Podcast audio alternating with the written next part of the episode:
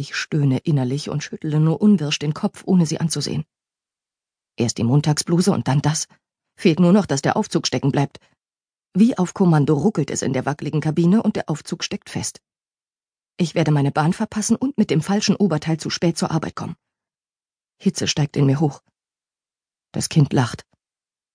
Ui, sagt es, jetzt stecken wir fest. Sie klatscht begeistert in die Hände, als wäre im Aufzug stecken zu bleiben ein großes Vergnügen. Ich halte mich an den Gitterstangen fest und versuche, die aufkommende Panik zu unterdrücken. Hast du Platzangst? Hier kommt ja überall Luft rein durch die Stangen, da musst du also gar keine Angst haben.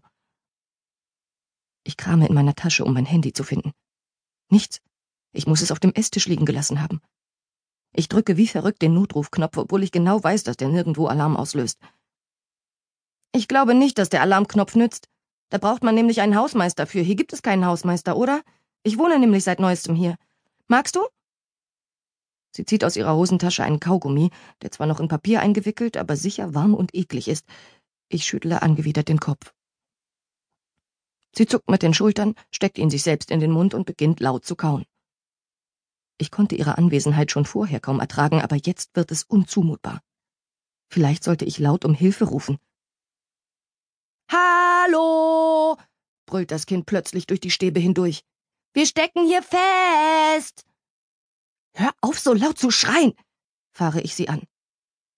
Aber wir brauchen doch Hilfe. Da hat sie leider recht. Wir brauchen ganz dringend Hilfe. Der Alarmknopf führt ins Nichts. Keiner der Nachbarn scheint zu Hause zu sein. Ich kenne sowieso nur die alte Frau Knoppel, die ganz unten wohnt. Als einzige im Haus hat sie einen kleinen Balkon, was völlig unsinnig ist, da sie am Erdgeschoss wohnt. Eigensinnig hängt er 50 Zentimeter über dem Boden neben dem Hauseingang herum und gibt ihr Gelegenheit, alle, die hier ein- und ausgehen, genau zu überwachen. Die ersten Wochen habe ich sie noch nett gegrüßt, aber nie mehr als ein Brummen geerntet. Ich habe es dann schließlich aufgegeben. Wo wohnst du?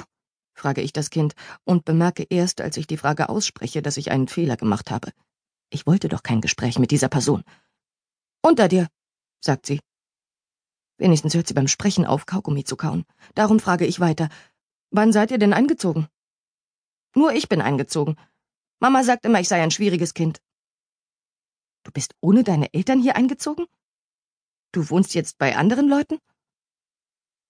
Sie nickt. Na super. Ein schwieriges Kind in unserem Haus. Und ich muss mit ihr in einem Aufzug stecken bleiben. Dann wohnst du hier nur vorübergehend? frage ich hoffnungsvoll. So lange, wie es nötig ist, sagt sie unbestimmt und macht eine Kaugummiblase. Eine kümmerliche Kaugummiblase. Das konnte ich als Kind aber besser. Mann, die platzen immer viel zu früh, sagt sie mehr zu sich als zu mir.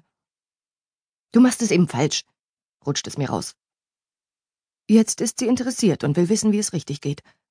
Sie hält mir einen frischen Hosentaschenkaugummi hin. Das fehlt mir noch. Ich nehme ihn nicht und drehe mich weg. Wenn du mir zeigst, wie man gute Kaugummiblasen macht, fährt der Aufzug weiter. Wetten? Um so einen Blödsinn wette ich nicht. Kaugummiblasen bringen keinen Aufzug zum Laufen. Wetten doch? Ich schweige sie an. Wir werden bis zum Abend in diesem verdammten Aufzug feststecken. Ich kann nur hoffen, dass die ersten Nachbarn schon am frühen Nachmittag auftauchen. Das sind unendliche Stunden in diesem Gefängnis mit einem nervigen, schwierigen Kind. Ich setze mich seufzend auf den Boden. Vermutlich werde ich heute nicht mehr im Büro auftauchen, also ist es egal, ob meine Hose schmutzig wird. Sie ist erst wieder für Donnerstag eingeplant, bis dahin kann ich sie waschen und trocknen. Das Kind setzt sich mir gegenüber und macht wieder seine kümmerliche Blase. Bring mir bei, wie man Blasen macht und der Aufzug fährt weiter, wetten?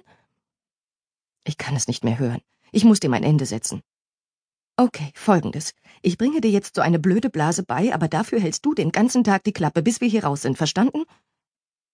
Sie nickt begeistert und hält mir wieder den Kaugummi hin. Ich nehme ihn widerwillig. Bevor ich ihn in den Mund stecke, sage ich noch, keine Fragen, kein vor sich hinreden und auch kein Kaugummi kauen mehr. Ja, nun mach schon, sagt sie ungeduldig. Ich kaue den Kaugummi weich, dann spanne ich ihn gefühlvoll über meine Zunge und mache eine schöne volle Blase. Ein lang vergessenes Gefühl von Stolz breitet sich in mir aus, was natürlich lächerlich ist. Eine Kaugummiblase kann nun wirklich jeder Idiot, sage ich zu dem Kind, das ganz begeistert klatscht. Wie mache ich es? Du musst die Blase perfekt